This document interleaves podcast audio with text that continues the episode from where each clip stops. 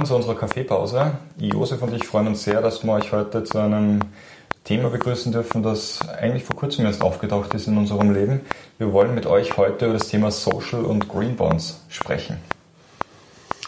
Ja, Social und Green Bonds, wie der Name schon sagt, äh, ist eine spezielle Anleihenform. Das heißt, da geht es darum, dass jemand Geld äh, jemand anderem leiht, also in Form ähnlich wie ein Kredit und dafür Zinsen bekommt.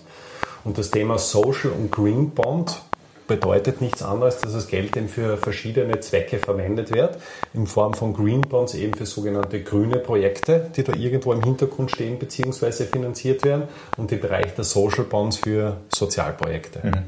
Ja, absolut. Also du hast das schon angesprochen. Es geht da ganz konkret um die Widmung der Projekte, wenn man so möchte. Das heißt, dass die Gelder wirklich auch einem gewissen Zweck zugeordnet werden müssen. Und bis vor kurzem war es so, dass genau das auch einer der großen Kritikpunkte war, dass dann teilweise dubiose Unternehmen wie, ich dubios, aber Unternehmen wie Coca-Cola plötzlich einen Green Bond begeben haben. Und da gab es sogar einen kleinen Skandal, weil eben dann diese Gelder nicht dem ursprünglich gewidmeten Zweck zugeflossen sind, sondern einfach so ins Unternehmensergebnis äh, eingegangen sind und, und, und andere Sachen damit finanziert wurden.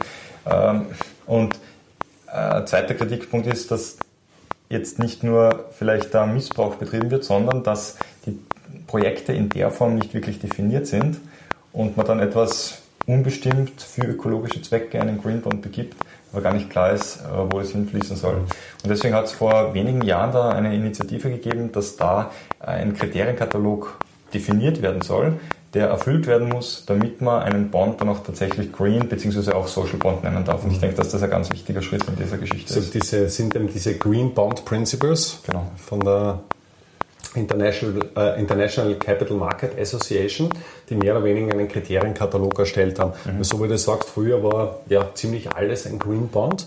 Dieser äh, Katalog ist immer noch auf freiwilliger Basis, das heißt, es ist nicht verpflichtend. Mhm. Allerdings ist es mittlerweile so, dass sich ein, ein gewisser Marktstandard dementsprechend durchgesetzt hat. Das heißt, wenn ich einen Green Bond äh, begebe, dann wäre es mhm. durchaus ratsam, äh, diese Green Bond Principles einzuhalten diese Green Bonds Principles, wenn man es vielleicht noch kurz ab, äh, abrundet, geht es vor allem sehr stark um das Thema Transparenz, was genau. du eben sagst, dass man eben, äh, einerseits reportet, was macht man wirklich, dass de den Deckungsstock oder das Vermögen auch irgendwo abgrenzt.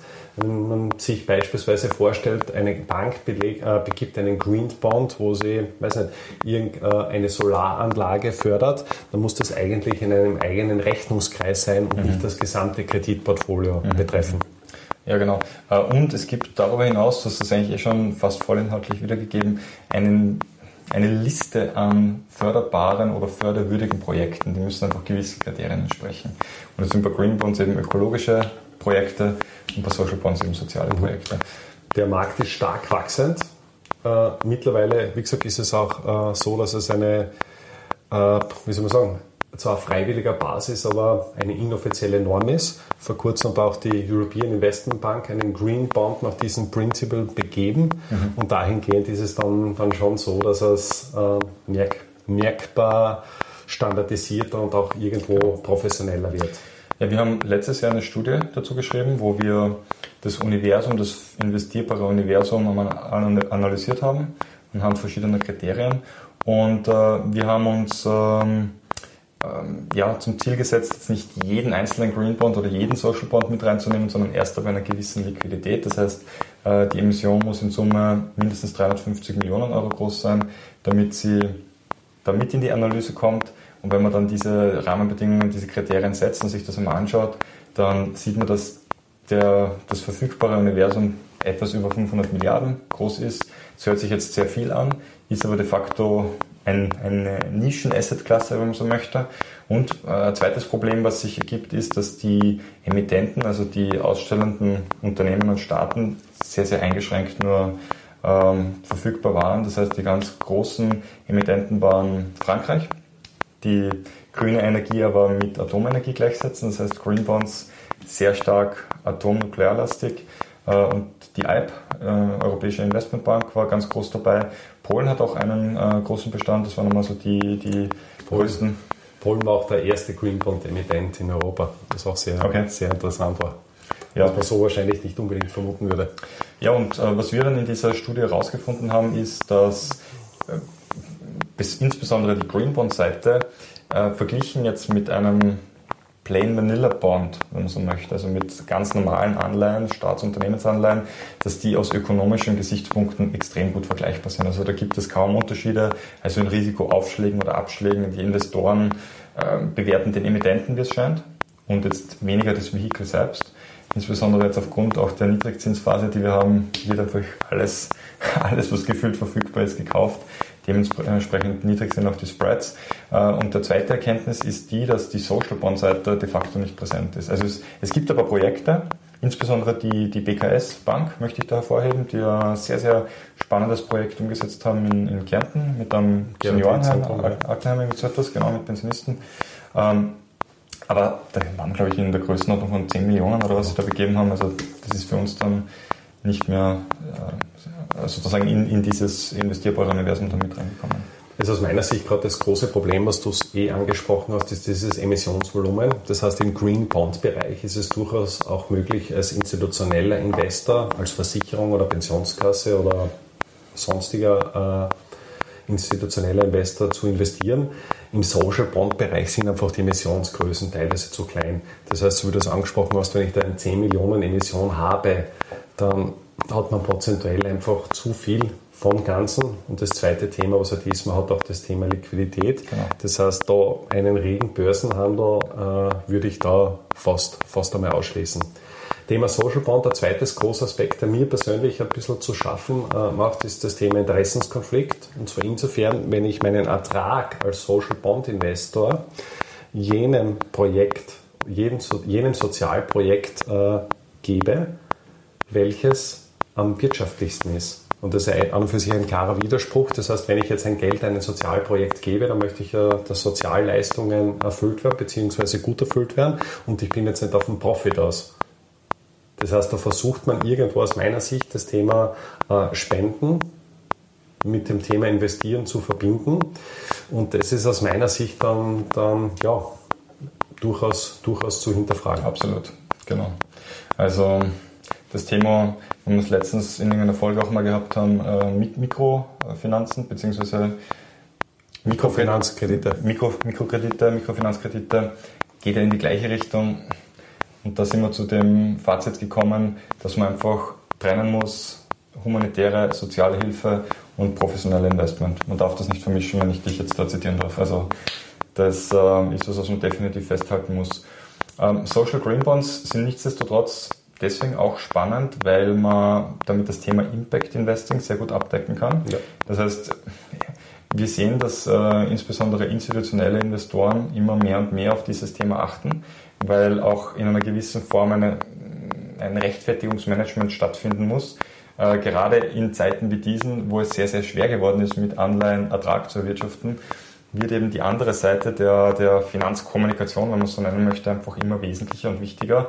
Weil wenn ich keine Erträge vorweisen kann, muss ich zumindest zeigen, was ist mit diesen Geldern passiert. Soll ich Gutes bewirkt? Genau, habe ich was bewirkt, überhaupt. Und wenn ich dann sage, okay, ich gehe jetzt her und sage, ich habe jetzt in Lockheed Martin investiert und dort einen Bond gekauft und keine Ahnung was, dann wird das vielleicht nicht so gut ankommen, wie wenn ich sage, ich habe mich um irgendwelche sozialen oder ökologischen Projekte gekümmert. Absolut. Und das ist halt ein ja. Thema, was gerade in der heutigen Zeit einfach immer wichtiger wird und immer mehr zum, mhm. zum Tragen kommt. Und geht dann weiter, also auch unserem Thema übergreifend, was das Thema SDGs betrifft, das Thema Klimamessen. Mhm. Das heißt, diese Beitragsrechnung im äh, nachhaltigen Sinn wird in Zukunft sicher auch ein, ein wesentlicher Bestandteil der Performance-Messung sein. Mhm. Mhm. Ja, definitiv. Und zwar deswegen, ich meine, ich bin deiner Meinung, und zwar deswegen, weil die, der Regulator immer stärker eingreift. A. B. Weil wir auf unserem Planeten erkennen, dass es so nicht mehr weitergeht. Was diese Bereiche betrifft, über das kann man diskutieren, aber jeden Menschen fällt ad hoc ein Punkt ein, wo wir sagen, so können wir nicht weitermachen. Äh, und deswegen sind wir zwangsweise als Menschheit, ja, stehen wir vor der Herausforderung, dass wir einen Paradigmenwechsel einleiten müssen. Und wie bei einer der letzten Folgen auch schon erwähnt, Geld regiert die Welt. Über die Geldströme kann ich das eben einleiten. Und äh, dementsprechend muss man auch jetzt nicht finanzielle Kennzahlen mehr in die Performance-Rechnung mit einbeziehen. Und zwar deswegen, weil sie einfach äh, einen wesentlichen, zumindest das, einen wesentlichen Risikoaspekt darstellen. Die Frage ist nur, wie quantifiziere ich das jetzt? Das ist immer der Punkt, ja. Absolut. Und vor allem, wie misst du das? Genau, wie misst du das? Und auch den, also wenn man die, die ganzen Themenbereiche hernimmt, ob das jetzt SDGs sind oder auch die, die Klima, mhm. die Klimabeiträge, also wenn man sagt, auf welchem Klimapfad befindet mich äh, befindet sich mein Portfolio. Das sind hochmathematische und komplexe Modelle, die ja, für einen Laien wahrscheinlich schwer, schwer zu verifizieren und nachzuverfolgen sind. Ja, vor allem wenn man weiß, wie sensibel diese mathematischen Modelle sind und was ich oft, du als Mathematiker, ja. Ganz genau, was oft, was ich, äh, die Änderung der dritten oder vierten Kommastelle bewirken kann, wenn ich etwas auf 30, 50, 100 Jahre hochrechne. Also, ich meine, ich will jetzt niemandem das unterstellen, aber äh, oft denke ich mir schon, dass äh, die Antwort bekannt ist und man sich dann ein Modell dazu bastelt damit man das halt irgendwie begründen kann, möchte ich natürlich, wie gesagt, äh, dezidiert niemanden unterstellen, aber es ist schon, man ist schon gut damit beraten, ein zweites Mal auch hinzuschauen und nicht immer alles ungefiltert auch zu glauben, was man so zu hören so. bekommt. Aber wie gesagt, was du eben eh angesprochen hast, das, was mir auch wichtig ist, also wir sind in einer Veränderung. Wir äh, befinden uns auch definitiv in, zu einem Zeitpunkt, wo man noch Sachen richten kann. Also gerade wie das Klimathema, was du angesprochen hast. Wenn wir diesbezüglich keine Verbesserungen einleiten bzw. ein gewisses Umdenken stattfindet, dann ja, wird es auch mit erheblichen ökonomischen Kosten verbunden sein. Definitiv. Und äh, wie hoch auch immer die sind, das sind natürlich auch nur, nur reine Schätzwerte, aber ich bin mir persönlich sicher, dass sich das äh, bis in die Billionen äh, hinauf addieren lässt, und zwar auf Jahresbasis. Und, und dann deutsche Billionen. Deutsche Billionen, ja, genau. Und das hat dann schon einen, einen ja. erheblichen Ausmaß. Genau. Und insofern äh, ist zumindest auch mein Motto, also wenn ich es nicht irgendwo messbar mache und transparent mache, dann ja, wird man am Ende des Tages sein Ziel nie erreichen und man wird nie wissen, wo man, wo man am Ende des Tages ist. Eins der großen Kritikpunkte bei mir bei den, bei den Sustainable Development Goals wir haben zwar super tolle 169 Ziele, aber nur für sehr wenige Ziele ganz konkrete Messgrößen.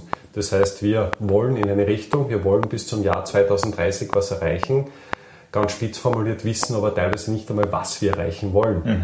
Und wenn wir sagen, wir wollen nur, äh, was weiß ich, einen Klimabeitrag leisten, dann ist das nett, aber was heißt das jetzt? Und dementsprechend schwach werden auch die, die äh, Maßnahmen sein. Das Vorgängermodell waren zwar wesentlich weniger Ziele, diese Millennium Development Goals, allerdings hat es dort ganz konkrete Messkriterien gegeben, und zwar für jedes einzelne Ziel. Basisjahr 2019, äh, 1990, Zieljahr 2015. Und da kann man sich immer schön ausrechnen, ja, wo sind wir jetzt überhaupt auf unserem Zielerreichungspfad. Ganz genau. Wenn du gesagt hast, wir können das definitiv noch schaffen, dann möchte ich es fast ein bisschen mit Toni Pfeffer halten. Hochgewinnen werden wir es nicht mehr, ja. Ähm, das stimmt, ja. Aber war das bei 9 zu 0 für alle nicht, nicht Fußball? 5 zu 0 in der Halbzeit, glaube ich, ah, okay, Österreich gegen Spanien. Damals äh, dann im Endeffekt 9 zu 0 verloren. Ich glaube, wenn nicht sogar die höchste Niederlage, ich bin mir nicht sicher. Äh, sie haben es nicht nur hoch gewonnen, sondern hoch verloren. Äh, ich hoffe nicht, dass wir als Menschheit hoch verlieren werden und möchte aber trotzdem allen Kritikern, die jetzt sagen, naja, wir sind schon darüber hin, also wir sind schon, ist, der Zug ist schon abgefahren quasi, denen möchte ich trotzdem noch äh, mitgeben, dass ähm, wir das mit Sicherheit nicht sagen können und ich denke, dass es schon in unserem Verantwortungsbereich liegt, dass wir es zumindest versuchen. Absolut. Ja, in diesem Sinne, Social Green Bonds, spannendes Thema, gilt es weiter zu beobachten, auch wenn momentan die, die, die Investierbarkeit noch nicht in der Fülle gegeben ist, wie es für große Investoren benötigt wird, denke ich aber, dass dieser Bereich in den nächsten wenigen Jahren äh, ja, immer stärker anwachsen wird und es immer relevanter werden wird. Wir freuen uns auf die Entwicklung, wir freuen, auch, freuen uns auch auf die Kommentare, die ihr dazu habt und wünschen euch jetzt einmal ein schönes Wochenende und bis zur nächsten Woche. Schönes Wochenende, bis dann.